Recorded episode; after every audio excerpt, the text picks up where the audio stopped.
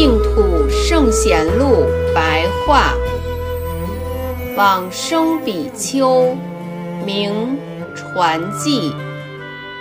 传记，浙江宁波鄞县人，喜好独居，每日以课诵《法华经》为主要的功课，读诵的总数达到九千七百多部。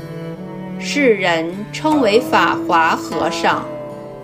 明神宗万历十四年（公元一五八六年），官员于纯熙举办法华三昧忏，传记法师长期禁足修习三次，总共修行了九个寒暑，屡次获得祥瑞的感应。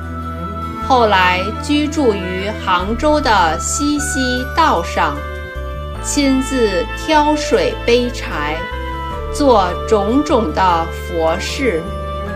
有人说：“和尚，您还在做这些有为的功德啊？”传记法师大声地呵斥说：“无为法的功德，岂在有为法之外吗？”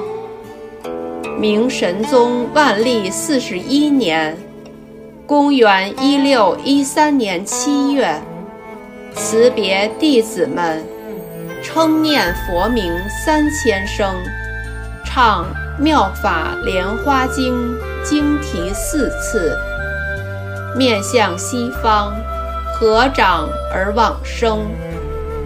第二天，顶门仍然有暖气。